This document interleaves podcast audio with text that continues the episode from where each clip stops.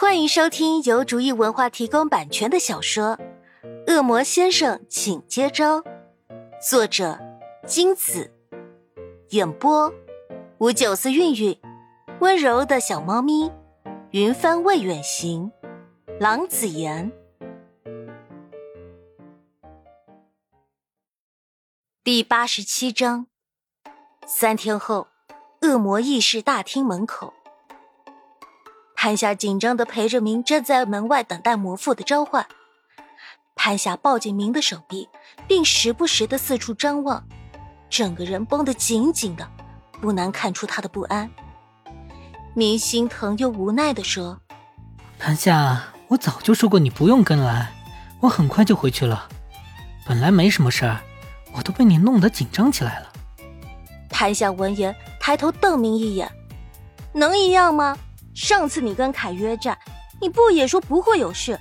结果我去的时候是哪个那么差劲的晕倒在地上的？还有，又是谁失踪这么久，还是要带上金贵的桃花运啊？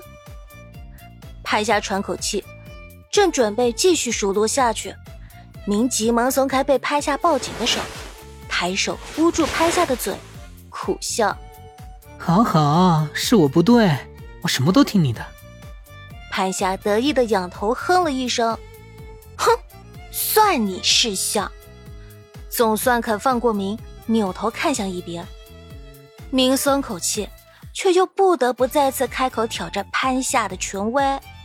但是这次你真的不用陪着我，我可以自己进去的。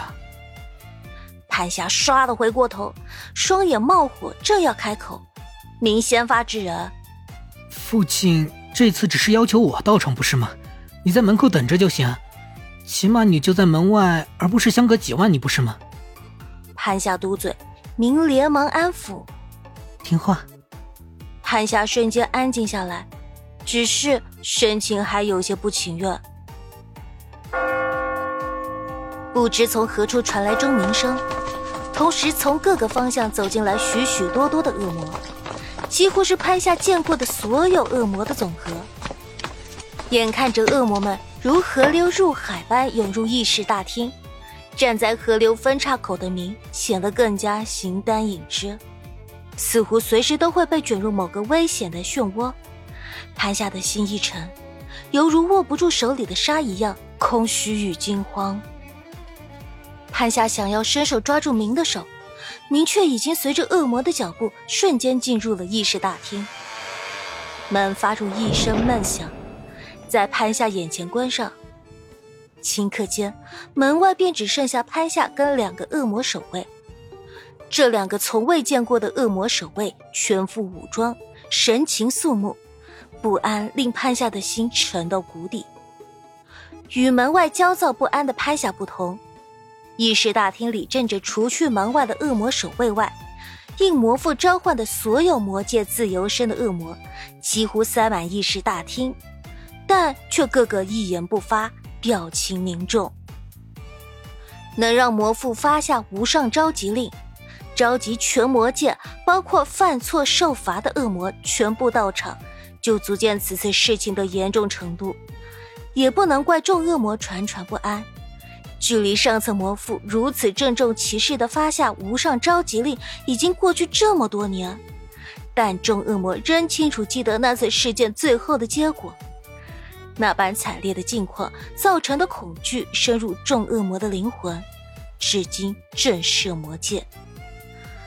看到议事大厅中央独自站立的明，大家明了这次引起魔父滔天大怒的，必定是明。虽然。明在魔界也算排得上号的冷酷恶魔，但意外人缘不错。众恶魔复杂的眼神投向明，尤其是上次与明一起曾被地禁锢的恶魔们，更是担忧不已。挺立在大厅中央的明，仿佛感觉不到其他恶魔投来的各种视线，始终安静的微微垂首，看着不远处的台阶，脸上有一种奇异的坚定光芒。他就像一个早知前路艰难，却已准备好迎接大海带来的重重危险，甚至死亡的水手，淡定从容。即使仍不清楚明到底所犯何事，明的从容也令众恶魔心生好感。而知道一点内幕，猜到此次绝不可能善了的少数恶魔，担心之余又无法不对明由衷佩服。试问，有几个能大胆说出爱，又能勇敢承受爱呢？不管心思各异的众恶魔如何猜想。出现在大厅的魔父便已等同宣告此次使用的无上招景力的魔界大事正式拉开帷幕。原本就鸦雀无声的议事大厅，现下更是因为魔父的出现变得更加沉寂，连极不可闻的呼吸声也被众恶魔小心翼翼的克制着。由此，大厅中央那个恶魔平缓的呼吸声堪比惊雷，传遍所有恶魔的耳边。台阶上高坐的魔父脸上的神色越加高深莫测。魔父低垂的视线移下台阶下的明，淡漠的声音在大厅回响：“明，三天已过。”语焉不详，其他恶魔不明白，明自己清楚的很。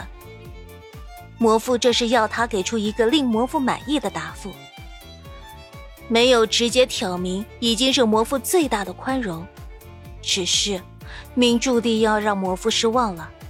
他甚至眉毛都未动一分，坦然道：“这是我早就确定的选择，父亲，请允许我脱离魔界，我愿意舍弃恶魔之声，换取与我主人潘夏的结合。”本集播讲完毕，感谢您的收听。